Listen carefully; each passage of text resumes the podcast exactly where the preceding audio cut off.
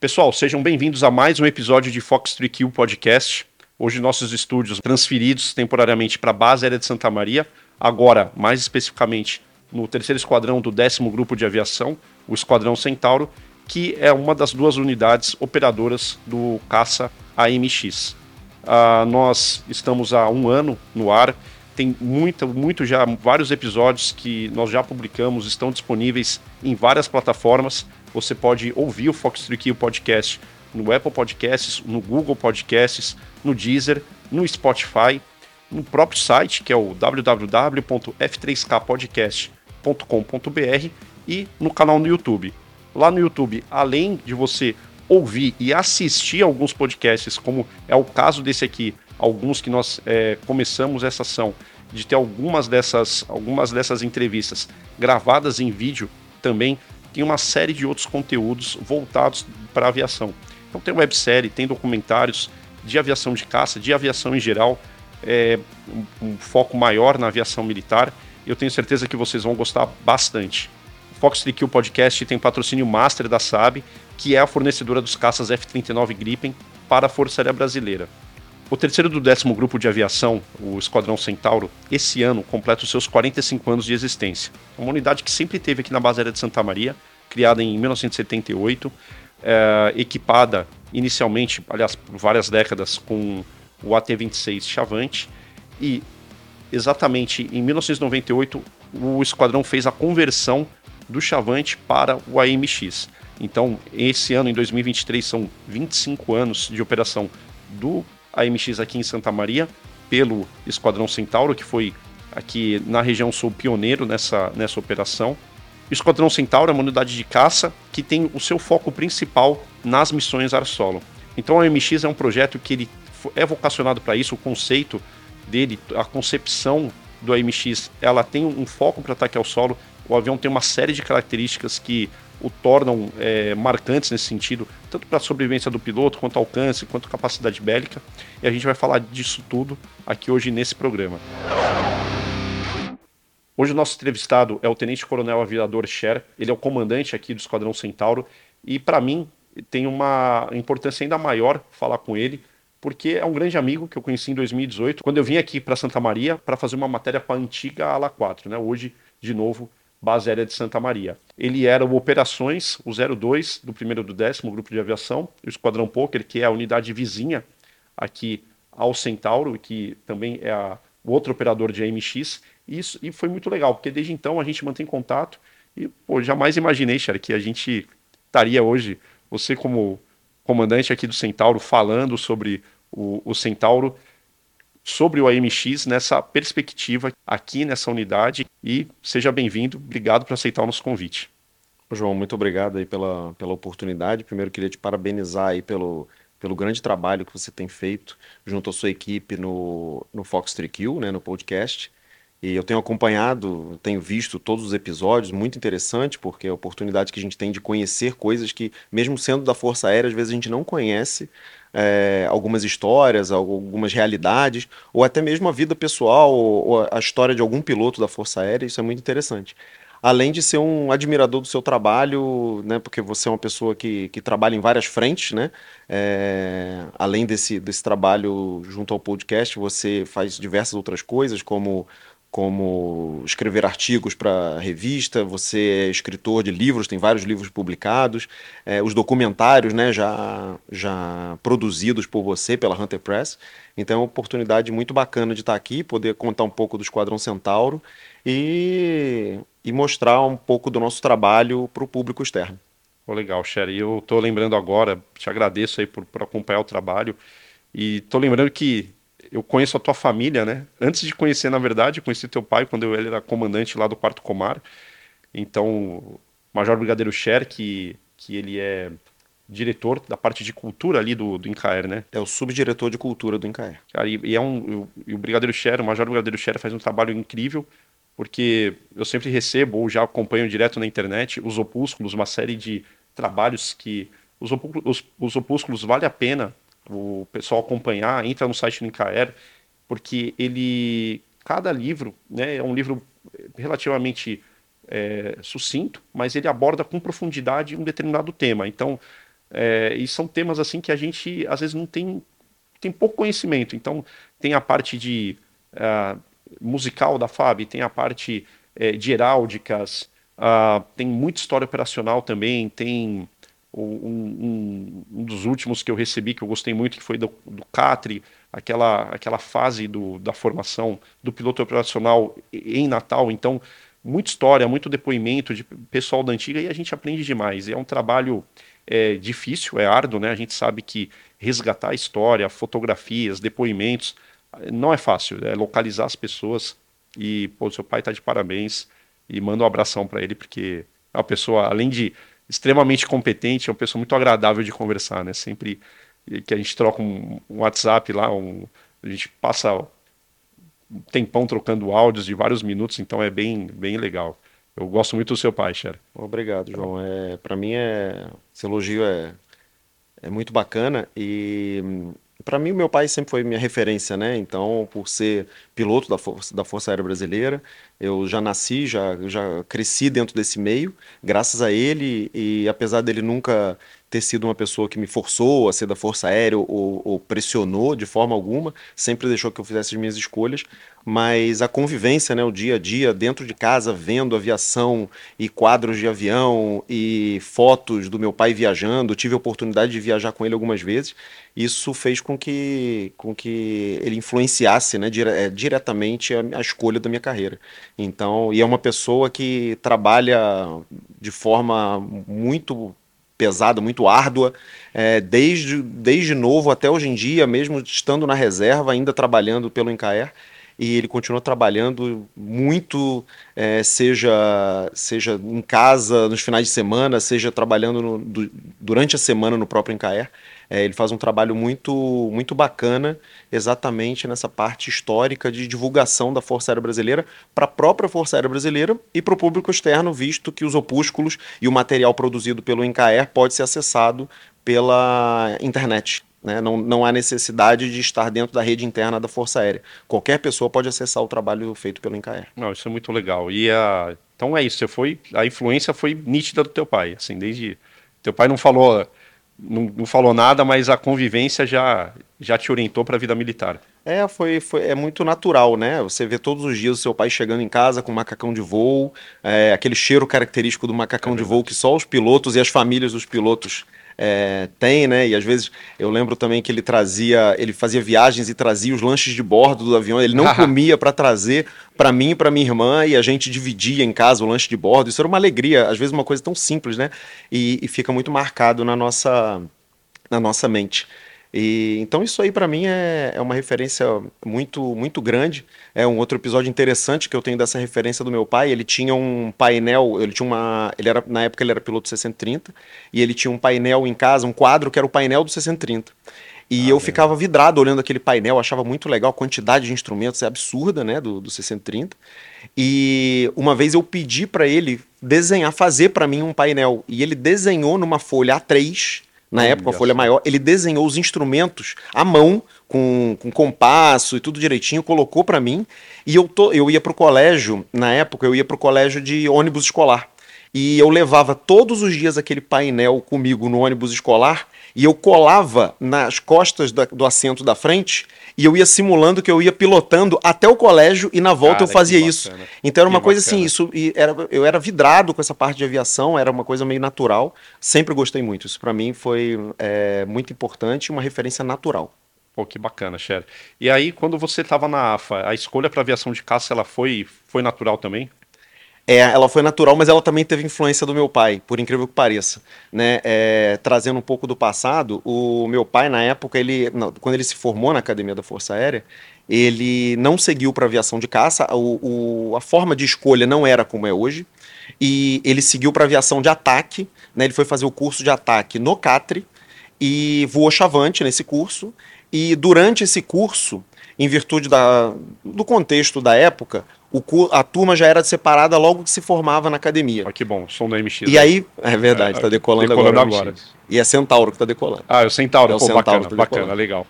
Então, nessa época, o piloto saía da. O, o, o recém-formado na AFA, é, a turma era dividida já em dois ali, e parte da turma ia para Fortaleza para fazer o curso de caça, e outra parte ia para Natal. A grande massa da turma ia para Natal para fazer o curso no CATRE, o curso de ataque. E só que uma parte da turma dele foi desligada no curso de caça, e eles pegaram os primeiros colocados do curso de ataque e convidaram para aviação de caça. E ele foi selecionado como um dos primeiros colocados do curso de ataque para fazer o curso de caça. Mas em virtude, na época, tiveram outros motivos, motivos particulares, é, até familiares, é, relacionados à minha mãe também, e que não favoreceram a ida do meu pai para caça, e ele achou melhor é, não seguir nessa, nessa linha, e depois, posteri é, posteriormente, ele seguiu para o Rio de Janeiro e tomou a linha da aviação de transporte, se tornou um piloto de transporte, e voando diversos aviões e tudo mais. É, então, voltando nesse, nessa questão de que ele quase foi um piloto de caça, poderia ter sido um piloto de caça, é, quando eu estava me formando na academia, voltando à sua pergunta, é, eu, tinha, eu sabia que eu tinha média para poder escolher ir para aviação de caça. E nessa hora eu tinha ainda muita dúvida. Por quê? Porque a minha referência era a aviação de transporte que eu tinha dentro de casa do meu pai. Entendi. Eu vi a vida inteira é, o meu pai convivendo, contando histórias dos do seus voos de transporte, a sua, seus voos do CAN, apoios humanitários e tudo que ele já fez, reabastecimento em voo, que ele é uma pessoa com uma quantidade absurda de contatos de reabastecimento em voo como, como barão, né, como reabastecedor mesmo. E Nessa época, eu com essa dúvida toda, né, sigo para aviação de transporte, porque eu achava interessante, doutrina é muito, de cabine. É muito legal, é, né? É muito interessante, sim. É, é totalmente diferente, né? Essa, a, a ideia da aviação de transporte. Mas, ao mesmo tempo, a aviação de caça, ela sempre, né, ela, ela arrepia. Quando o avião de caça passa, ela arrepia a gente. É verdade. É diferente, não tem quem não olhe. E, e isso mexeu comigo, eu não, ainda estava na dúvida, mas numa conversa uma vez com meu pai, já próximo da escolha, eu falei com ele, é, e aí eu perguntei, poxa pai, o que, que você acha, né, eu sempre gostei da aviação de transporte, achei interessante, mas pô, a aviação de caça ela realmente chama muita atenção, e uma frase dele é, mudou a minha vida. Ele falou assim para mim, meu filho, se você pode para aviação de caça, vá para aviação de caça. Porque, primeiro, futuramente você vai poder ter a oportunidade de voar uma aviação de transporte, caso você deseje. E o contrário não vai acontecer. E mais do que isso, vá para caça porque os melhores estão na aviação de caça. Eu nunca vou esquecer essa frase dele. Oh, que legal. Pô, que bacana. Aí, então, selou. Aí, a partir desse momento, eu não tive dúvida, coloquei o nome, é, fui, entrei de cabeça e nunca me arrependi e tenho certeza que a escolha foi a, a melhor possível, foi a mais acertada possível. E aí a, a, tua carreira, ela, você é da mesma turma que o Tenente Coronel Gustavo, que está lá no, no, GDA, e estou é, tentando puxar mais um outro entrevistado que nós tivemos no, nos podcasts, mas é, a tua foi a primeira turma que fez o curso no é, Super Tucano lá no Joker, né, saindo da AFA. Isso, exatamente. É, eu sou da turma do, do Tenente Coronel Gustavo, é, assim como o Tenente Coronel Ribeiro, que é o comandante do grupo de caça. Né? Atualmente a minha turma já está em alguns esquadrões aí comandando. O Tenente Coronel Ramalho, que também já foi entrevistado pelo. É verdade, pelo é, ele queria voar o Chavante, mas não, ele. É, entrou para o Chavante, mas fez o curso dele na, no é, A29, Exatamente. É e o Ramalho também, muito amigo meu, assim como o Gustavo, os outros companheiros de turma. É, então, essa a nossa turma ela foi quando ela foi designada para Natal, né, para fazer o curso de caça em Natal, aconteceu uma coisa interessante porque o Chavante estava na, na fase final de operação no, no Joker e o A29 tinha a promessa de começar a operação no Joker.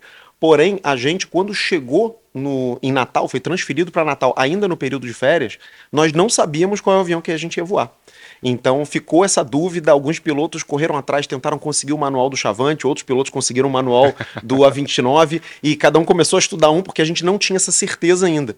E só quando a gente se apresentou, a gente ficou sabendo que o curso seria no A29, né? apesar do avião ter sido recém-implantado mesmo, muito, há, há muito pouco tempo ainda existia o grupo Alfa, né, de implantação do, do A29. Vários dos nossos instrutores eram do grupo Alfa, tinham a bolacha no macacão do grupo ah, Alfa. Legal, legal. E E ali começou tudo. A gente é, foi um ano muito interessante esse primeiro ano do, de operação do A29, porque era muita novidade tanto para os alunos quanto para os instrutores. Né? Os instrutores também eram jovens, tinham poucas horas de voo no A29, então foi um grande aprendizado para todo mundo. Né? Isso, isso uniu muito o, o esquadrão, uniu muito até a questão instrutor-aluno, né? Os, os, alunos, os estagiários, eles eram muito amigos dos instrutores, porque estava todo mundo aprendendo ao mesmo tempo. E, ao, e, foi um curso bastante profissional, porque todo mundo entendeu isso, que era uma fase de aprendizagem para todo mundo. E você estudou qual o manual do Chavante ou do Super Tucano?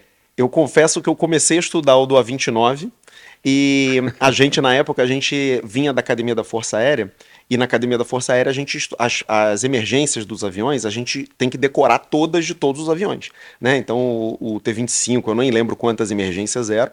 E o Tucano, eu lembro que eram umas 30 e poucas emergências e a gente, e a gente tinha que decorar todas. E eu lembro perfeitamente que eu peguei o manual do A29 e comecei a estudar as emergências, porque eu sabia que eu tinha que decorar.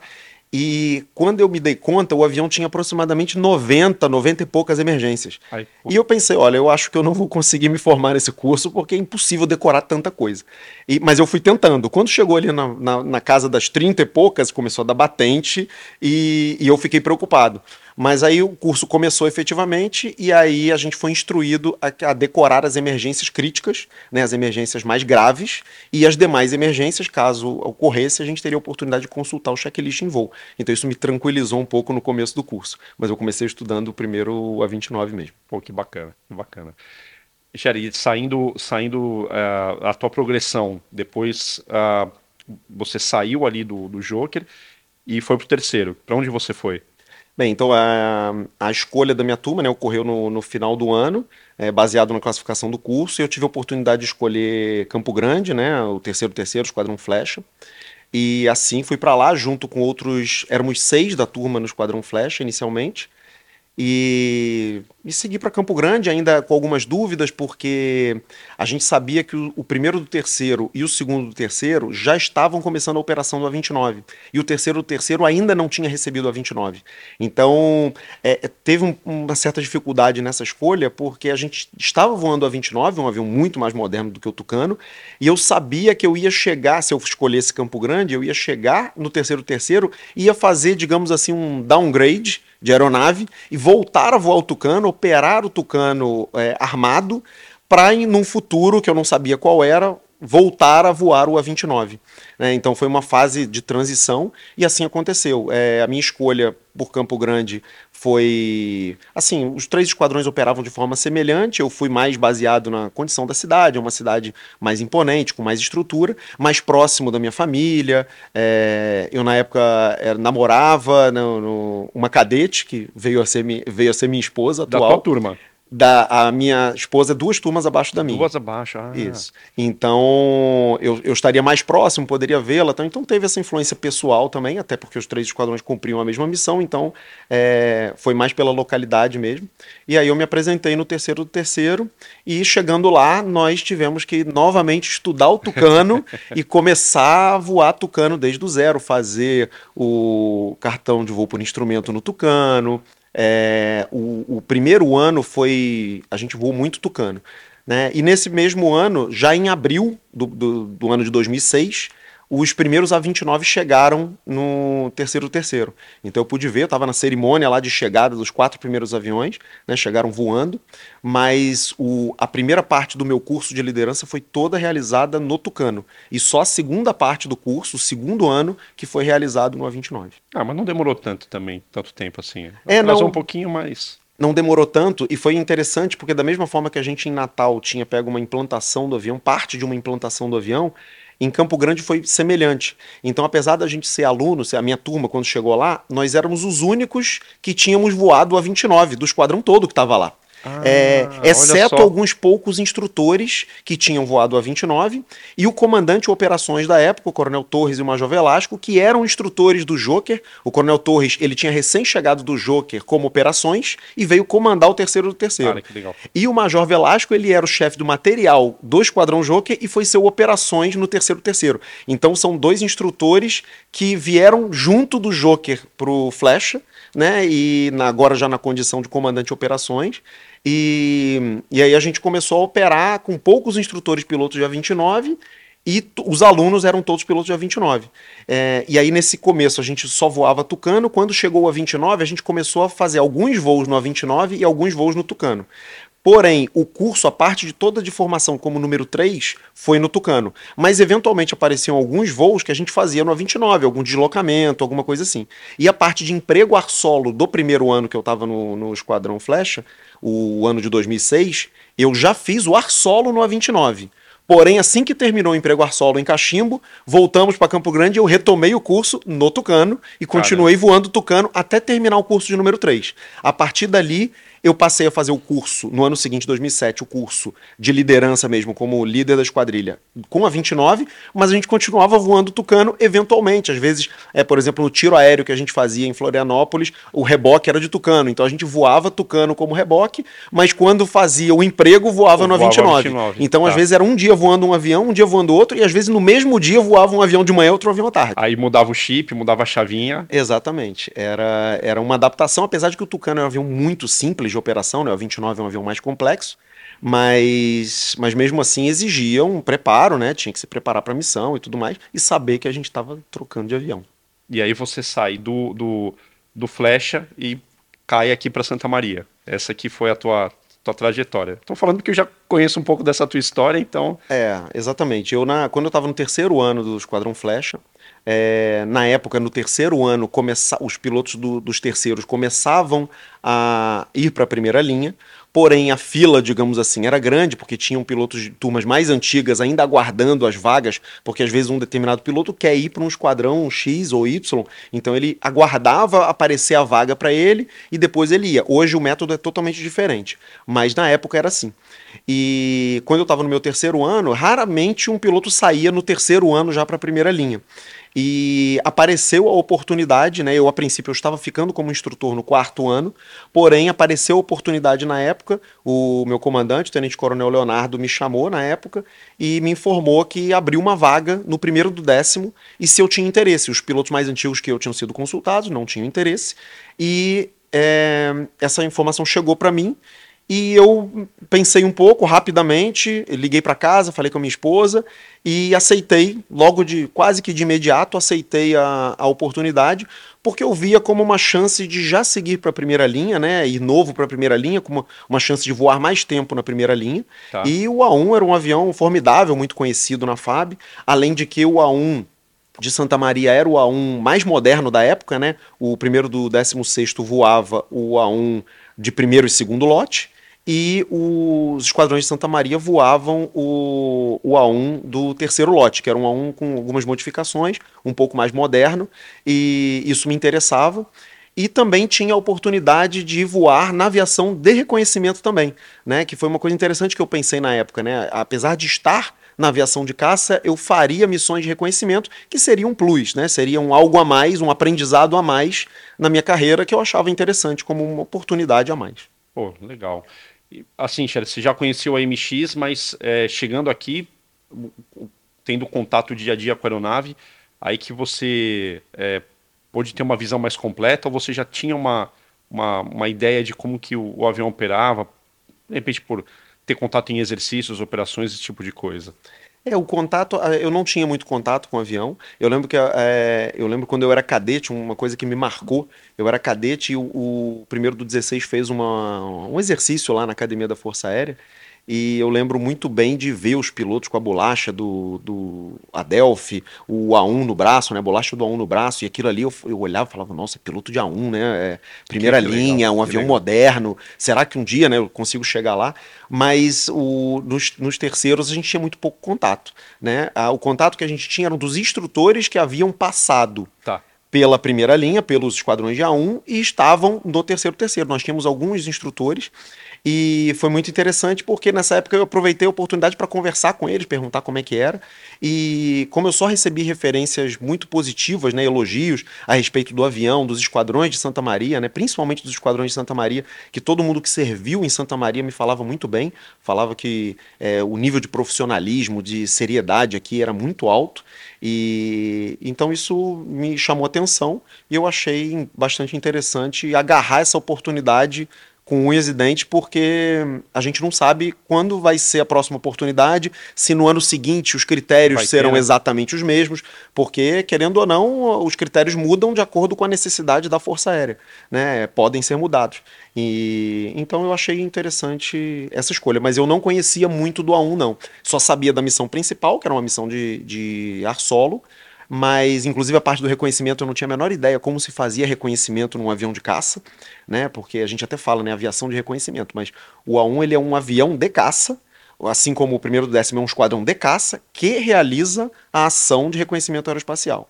Então, ele não é um esquadrão propriamente de reconhecimento, ele é um esquadrão de caça que realiza a, a ação de reconhecimento, mas na FAB ele também é considerado um esquadrão de reconhecimento para efeito de reuniões de aviação de reconhecimento, doutrina de reconhecimento, sim, é, é reconhecido como tal. E, e Xera, aí quando, ah, assim, aí falando do Centauro, o AMX e o Centauro, é, comparando, né? Tudo bem que um, um é, não, não só nessa parte de performance, porque comparar um turbohélice com um jato, né? A gente sabe que é, não tem como, porque são duas categorias completamente diferentes. Mas assim, você olhando do ponto de vista de um piloto que já tinha uma experiência no ar solo, no flecha, chegando no AMX, o que que, o que, que sobressai na parte de, do, do, do, do emprego ar solo? Do que, que o avião tem é, que te facilita do ponto de vista ali do piloto, do emprego, das, é, é, das ferramentas que você, dos recursos que você tem à disposição para cumprir a tua missão de ar solo, além, além da parte do armamento em si? Bem, é, o A-29, ele, ele realmente ele é um avião, ele é um avião fenomenal para aquilo que ele foi concebido. Verdade. Né? Ele é um avião excelente, a capacidade dele de emprego para aquilo que ele foi concebido é muito boa. É, é um avião com uma aviônica muito interessante, que facilita muito a operação do piloto.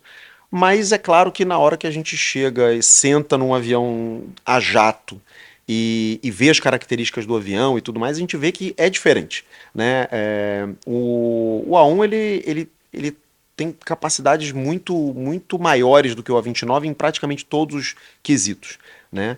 É, além do desempenho, velocidade, a capacidade de armamento dele é absurdamente maior. É, a autonomia dele, apesar de ser um avião de caça a jato, ele é um avião com uma autonomia muito grande, né? É, digamos que semelhante até a do A29, se comparar os dois sem tanques externos, os dois com tanques externos. Então a, a, as características deles não são tão diferentes em termos de autonomia, ou seja, para um avião de caça a jato, o A1 é um avião com grande autonomia. E, além disso, o A1 ainda proporciona ao piloto é, condições que o A29 não, não proporcionava né, para a gente na época, que são a capacidade de guerra eletrônica, ele tem vários sistemas de guerra eletrônica que aumentam a, a sobrevida do piloto em combate. É, é um avião que, que possui realmente sistemas mais, mais modernos. E apesar de que na época, quando eu vim para o A1, ele ainda, a parte de aviônico dele ainda era inferior à do A29. Mas os sistemas embarcados, ele já tinha muitas coisas superiores ao, ao A29. Ele era analógico ainda, né? Exatamente. Mas principalmente voltado nessa parte da guerra eletrônica, um avião que já tinha RWR, é, um avião que já tinha chef flare contra medidas eletrônicas, é, despistador. Então isso tudo já fazia uma grande diferença em relação ao A29. Porque te dá uma sobrevida maior num cenário real assim de operação. Sim. Teatro com, de operações inimigo. Com certeza, né? O A29, o, o, o teatro de operações do A29 é, é, ele exige que o teatro seja um teatro um pouco mais simples, né? Que o, o o sistema de defesa antiaérea do inimigo seja mais simples, porque é um avião que não tem tantos recursos para se defender. Né? Já o A1 ele já tem mais recursos, já tem mais desempenho, e isso permite que ele opere num cenário um pouco mais conturbado, digamos assim, um pouco mais perigoso. É, porque ele vem daquele conceito de Guerra Fria, né? Pacto de Varsóvia, combater as forças do Pacto de Varsóvia, é, caçar tanque no, no terreno. Então era, era uma outra cabeça, né? Era um outro mundo que, que, que ele foi concebido. E, e, e Cher, assim, e a gama de armamentos do MX é incrível, né? A, É. a quantidade que você consegue levar ali e, e somando a autonomia, até o canhão, os canhões internos é, é, te proporciona uma flexibilidade operacional, imagino que incrível, né? no- Num cenário ali. É verdade. O A1 ele é um avião que ele pode levar uma quantidade de armamento muito grande, cargas externas, digamos assim, de forma geral, porque não é só armamento, ele pode levar sensores, ele pode levar lançador de flare iluminativo, é, lançador de foguete, é, além do canhão dele de 30 milímetros, que tem um poder de fogo altíssimo, né? É, um, um calibre muito grande, bem voltado para a ação de, de ar-solo, de, de ataque e emprego ar-solo de forma geral. E, e é, uma, é uma capacidade muito grande, né? São toneladas de armamento que ele tem capacidade de levar e de vários tipos de armamento, né? Desde bombas de fins gerais, como bombas guiadas a laser, como bombas antipista, se for o caso, é, equipamentos é, de designação laser, equipamento de reconhecimento, além de outros tipos de, de bombas mesmo, bomba incendiária, bomba lançadora de granadas. é, é, existe também a capacidade de, de levar míssil Arar, né? Ele tem essa capacidade desde que seja integrado. Então é um avião com- formidável nesse quesito de, de payload, né? Que a gente chama, é a capacidade dele de, de levar cargas externas, né? É, e outro fato das cargas externas é a quantidade de combustível, né? Porque além do combustível interno, ele tem a capacidade de levar ou dois tanques de 580 litros, né? Ou dois tanques de 1.100 litros a mais, né? Debaixo da asa, que aumenta a autonomia de forma muito grande. Não, o que é interessante, né? Em, em- em 2024 ele completa 35 anos de operação na Força Aérea é, e nós percebemos que é, qu- quando, quando ele chegou ah, na FAB, né, final dos anos 80, início dos anos, dos anos 90, ele já trouxe uma série de coisas que não existiam, então Head-Up Display, o, o rotas ali para controlar os comandos da aeronave sem tirar a mão de manete de potência e manche, é, RWR, Chef Flare, uma série de coisas que ele agregou. Hoje também ele agrega, né? Hoje também, ah, na moderni- após a modernização, é, até antes, a questão que você já falou da bomba laser, né? É a única aeronave de caça hoje da FAB, o Gripen está assumindo essa missão agora também, mas até o momento ele é o único que faz esse emprego já com, com bomba laser, né? Outros esquadrões não têm essa capacidade. Para vocês também é, uma, é um grande diferencial, né? É verdade. Desde a chegada dele, né, como você já bem disse, a gente já tem um, o avião já teve um, já foi um, um divisor de águas na chegada dele pelos equipamentos que ele já trazia. E agora, após a modernização, mais ainda, né, o avião tornou-se mais capaz. Alguns equipamentos foram melhorados e outros foram incluídos no avião. Né, e hoje a capacidade de bomba de, de lançamento de bomba laser é um, é um ganho muito grande dentro de uma força aérea, né? Porque a gente tem, tem dois lados né, importantes da, da bomba laser. O primeiro é a precisão do armamento, né? Que a partir do momento que eu tenho um armamento muito mais preciso, eu não eu, eu exijo que, o, que, que se lance menos armamento no alvo para se obter o mesmo, o mesmo resultado. né? Antes eu hum, precisava para atingir um objetivo determinado número de bombas eh, convencionais. E hoje, com a bomba laser, eu preciso de menos armamento para atingir o mesmo objetivo, porque ela é muito mais precisa. Né? Eu ganho a, a probabilidade da, daquela bomba acertar o alvo é muito mais alta. E além disso, a bomba laser ela, ela ainda aumenta a sobrevivência do piloto, porque ela permite que o piloto lance essa bomba a uma distância maior do alvo, ou seja, sem entrar tão próximo do, dos sistemas de defesa antiaérea inimigas. né? Então, isso é, então são, é um aspecto duplo da importância da bomba laser, que é o único avião, como você falou, o único avião da FAB hoje que lança bomba laser, bomba guiada laser, com a capacidade, juntamente com o pod de designação laser, que também é o único avião hoje da FAB que está operando, né, que está operacional no, no- nesse pod. E então isso torna o A1 um avião ainda muito capaz, ainda muito atual dentro de um cenário América do Sul, digamos assim. Não, e é a- até também a questão do, do efeito colateral, né? Você, você é baixíssimo o dano colateral que você tem com armamento de precisão, né? Sim, com certeza. Enquanto uma bomba convencional, o- um erro circular provável gira numa faixa de mais de 10, às vezes 20 metros, a bomba laser ela já cai esse, esse, essa precisão, né, já, já do acerto, ela, ela, ela cai o, o erro circular provável para pouquíssimos metros, né? É, às vezes 2, 4 metros, é a, é a, precisão de uma bomba dessa.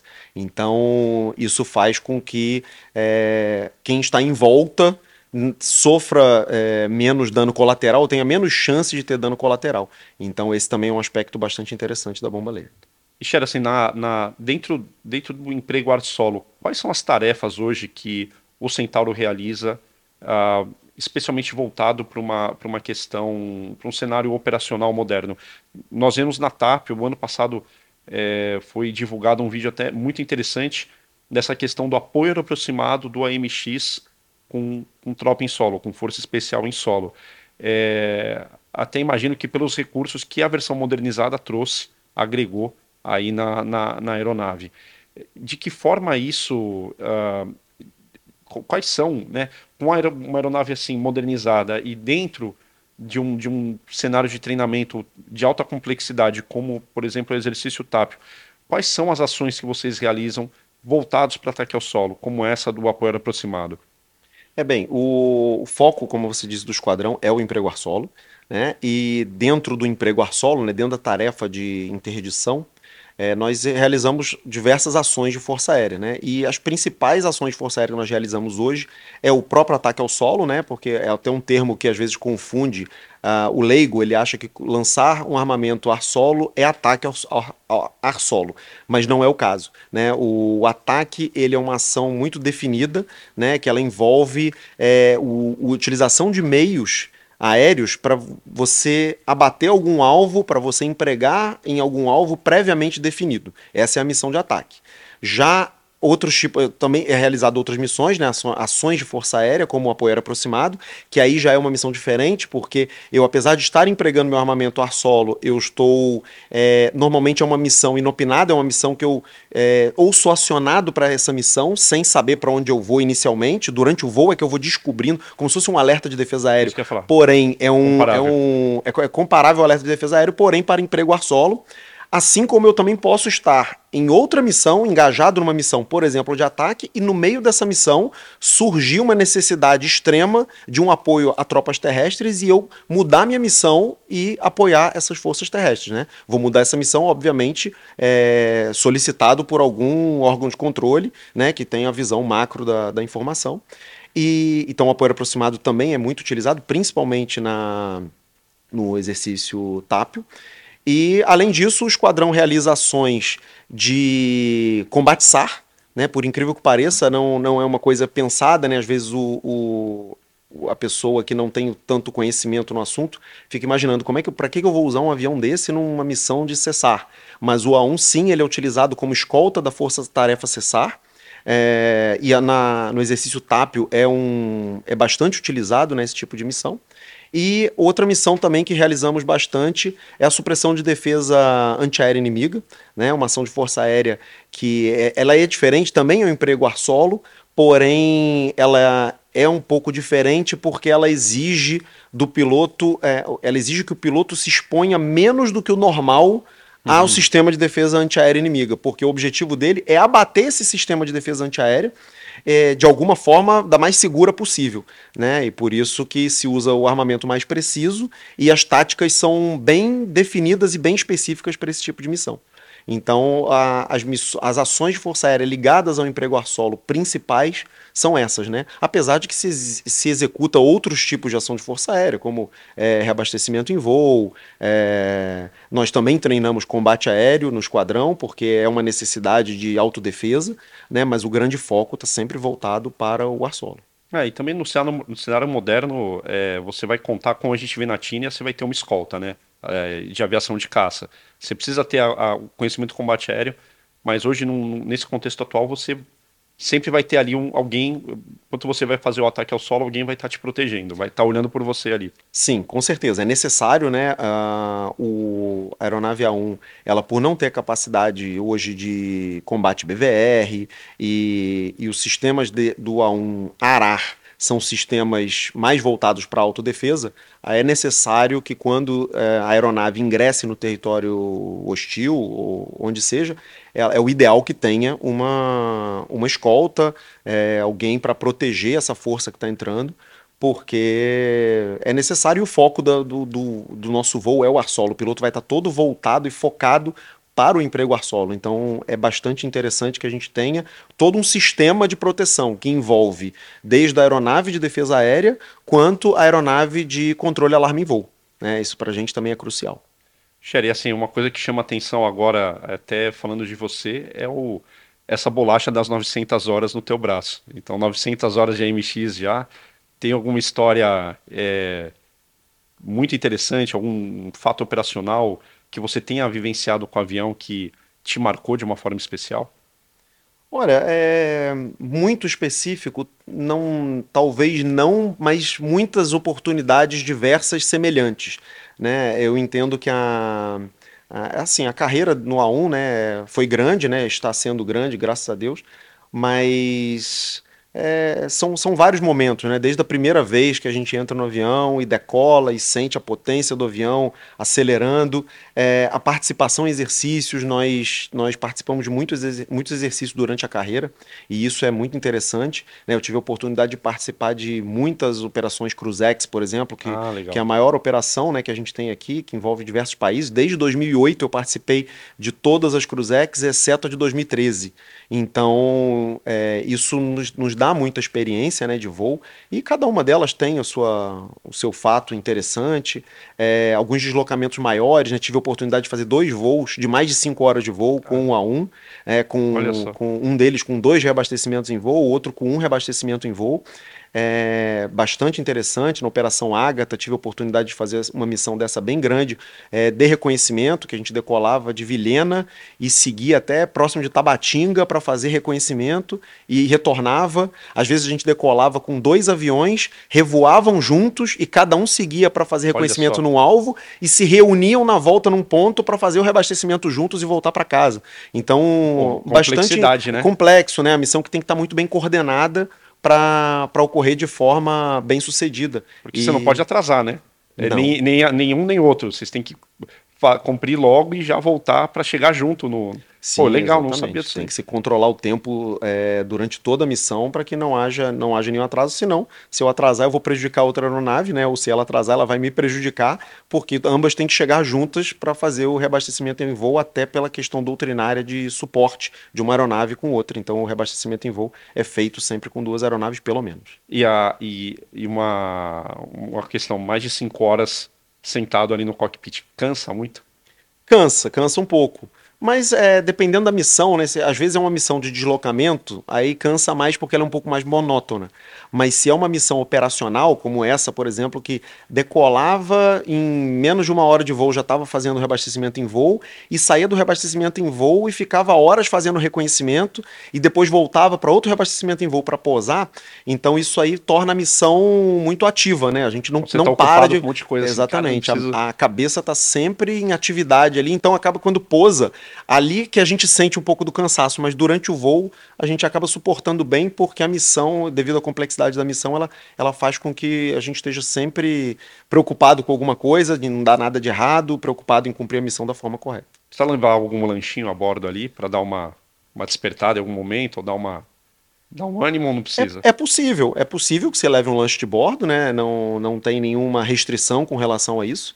É, é claro que é, é verificado o tipo de missão, é, se é uma missão que vai se manobrar muito, porque o espaço dentro da nacelle é para levar as coisas não é tão grande. Então, às vezes, a gente tem que guardar ou levar uma coisa pequenininha para colocar em algum compartimento ali da cabine para que não caia mas é possível, em algum momento mais monótono, digamos assim, uns 10 minutos entre um, um alvo e outro, é possível sim que o piloto possa consumir algum alimento rápido tal, que não. Mas nesse período, para vocês, não faz, não faz falta, assim, um voo de 5, 6 horas não. No caso, comigo não fez. Né? A, a, gente também procura se alimentar antes do voo, né? de uma forma adequada, nem muito nem pouco, mas uma forma equilibrada. E logo após o voo também a gente tem a oportunidade de, de se alimentar. Então esse período não, é, não fica sendo um período tão grande assim. Né? É, sim, aconte, já aconteceu aqui, inclusive no Esquadrão Centauro, um, um grande deslocamento, que Verdade. aí sim é, faz uma diferença muito grande. Né? Aproveito aqui até para citar, porque nesse ano de 2023, o Esquadrão Centauro completou 20 anos da execução do maior voo operacional da aviação de caça da é história recorde, da aviação. Quebrou o recorde. É o né? recorde. 10 horas. Então, e... 10 horas e 5 minutos, né? Realizado pelo. não lembro exatamente o posto na época, mas hoje Coronel Ribeiro e Coronel Cabzas, né? Foi um elemento que realizou um voo com três reabastecimentos em voo, saiu de Santa Maria, realizou alguns ataques, foi até o, o, o topo do Brasil lá, o ponto mais ao norte do Brasil, ali, passaram em Santarém, é, e depois seguiram para Natal e posaram final em Natal. Então foi um voo gigantesco, teve uma preparação toda específica para isso, né? De alimentação, preparação. Equipe médica, né? Também. Sim, sim. Teve um envolvimento grande na época, eu não, não estava aqui ainda. Na verdade, eu ainda era cadete do terceiro ano, mas, mas foi um voo muito marcante que nós temos hoje quadros na, no, no histórico, na sala histórica do esquadrão, que trazem à memória esse fato bastante interessante que marca a história do Esquadrão Centauro. Oh, legal, pessoal, eu vou aproveitar até fazer uma propaganda aqui mais uma vez do livro do AMX que a gente lançou, a gente fala dessa, dessa operação. O Centauro, né, também teve aquela outra operação, é, Princesa dos Pampas, que foi atacar uma pista no extremo norte lá do Brasil, Roraima. É, então você vê que o, o esquadrão vocacionado para ataque ao solo com é, uma aeronave feita para isso, né, concebida para isso, qual é todo o diferencial para essa missão, né? Te dá toda a segurança e a possibilidade de fazer isso da maneira correta. Então, às vezes de ir sem reabastecendo, é, reabastecendo sem escala, né, sem parar e, uh, e retornar tranquilamente. Um voo de longa duração, né, cansativo por vezes, mas você não tem a necessidade de ficar parando no meio do caminho para reabastecer e, e, até cumprir o teu objetivo. Então, muito, muito bacana. Então, o livro do MX, é, quem tiver interesse, entra no site do Esquadrão de Combate, a gente vai deixar o link na, na descrição também aqui do vídeo, mas vale a pena. É em inglês, mas é tranquilo, é fácil, a leitura é bem, é bem fácil, é bem tranquila. Cher, obrigado, viu, pela, por esse papo. A gente a gente aqui já está um tempo falando, muito bacana. É, eu nem senti passar. E é, mais uma vez, para a gente é uma honra, uma oportunidade, uma satisfação falar contigo, é, né, remontando essa amizade de tanto tempo e te encontrar agora comandando esquadrão, que é o, é o ápice, imagino que seja um dos ápices da carreira né, operacional, é algo desejável por muitos e a gente sabe que é uma conquista que é para poucos, né? Restrito, não é todo mundo que vai conseguir isso. Então, fico muito feliz em, em te reencontrar aqui agora nessa, nessa condição de comandante do Centauro. Eu só tenho a agradecer, João, é a oportunidade, como já falei no início, né, de mostrar ao público, em geral, o, um pouco do que a gente faz, um pouco do que a Força Aérea faz, é, lhe dar os parabéns por poder divulgar a Força Aérea de uma forma tão positiva, né? Você sempre fez isso, sempre, sempre ajudou a, a Força Aérea a expandir seu, suas informações para o, para o público de forma geral. É muito bacana essa oportunidade e aproveito também né, para lembrar que esse ano, como você já falou, o Esquadrão Centauro completa 45 anos de, de existência. Né? No dia 10 de novembro de 1978, o Esquadrão foi criado e estamos completando esse ano os 45 anos. No dia 10 de novembro também faremos uma comemoração interna, mas não podemos deixar de esquecer o legado né, de tudo que, de todos que, que trabalharam desde o Centauro 01, Tenente Coronel na época, Tenente Coronel Pamplona é, o primeiro comandante do esquadrão, até os dias atuais, até o nosso piloto mais moderno, o nosso soldado mais moderno, todos trabalharam muito para a gente chegar até o nível que a gente chegou hoje. Né? Desde a época do Chavante, que se voou 19 anos de Chavante, agora mais 25 praticamente de, de A1. É uma história muito rica, é um esquadrão que tem uma passagem pela Força Aérea muito marcante, né, em momentos muito decisivos, muito marcantes, participando de praticamente todas as operações grandes que já existiram até hoje, inclusive operações internacionais, e isso, isso torna o esquadrão referência dentro do cenário da Força Aérea Brasileira. Então te agradeço imensamente pela oportunidade de estar aqui e as portas do Centauro estarão sempre abertas para você, até porque você é um Centauro honorário. É verdade, e, verdade. E essa casa também é sua, porque você já fez muito, além de fazer muito pela Força Aérea Brasileira, já fez muito pelo Esquadrão Centauro, e eu só tenho a te agradecer por isso. Eu que te agradeço, Cher. Obrigado mais uma vez pela oportunidade aí, pelo, pelo aceitar o convite. E, e uma coisa e, também sobre o Centauro, né? É, ele foi a ponta da lança aqui no Sul, quando a gente tinha né, um, um cenário é, especialmente de. A gente tem que lembrar, né? As décadas vão passando, as coisas vão mudando, Então, década de 80 existia, né? Além da rivalidade Brasil-Argentina no futebol, mas é, Rio Grande do Sul é onde tem uma concentração muito grande de unidades do Exército Brasileiro, é, unidades muito especializadas, é, é, de carros de combate, de defesa antiaérea. Uh, e eu, eu, imagino não é, que o Centauro, como o poker saiu de, é, de 78, 79 de, de São Paulo e veio para Santa Maria, o Centauro foi criado aqui justamente para dar esse reforço na região sul. Então, é, você tinha uma unidade especializada em reconhecimento tático e uma é, unidade é, de ataque ao solo, né, de, de, de execução de, um, de, uma missão aerotática de grande importância, de grande capacidade com o Chavante naquela época. Não imagino quantos Chavantes deviam ter aqui, mas deviam ter muitos, né? É, falando só do Centauro, já devia ter bastante aeronaves. E a gente sabe que eram era, o pessoal voava demais, era muito operacional. Então, porque tinha essa preocupação, tinha que manter aqui essa parte do território guarnecida, em prontidão, para responder a qualquer coisa. Graças a Deus não aconteceu nada, né? É, hoje a, a, o quadro é outro, existe há muitos e muitos anos existe uma relação muito amistosa, mas assim no passado já teve ali uma, vamos deixar reforçado o Rio Grande do Sul, né? Para não acontecer nada aqui. Então, o, então Centauro sempre foi essa ponta da lança, continua sendo e vida longa aí ao Centauro, viu, Cher? Que tenha muitos anos de vida. Muito obrigado, João. Obrigado pela participação. Valeu, chefe.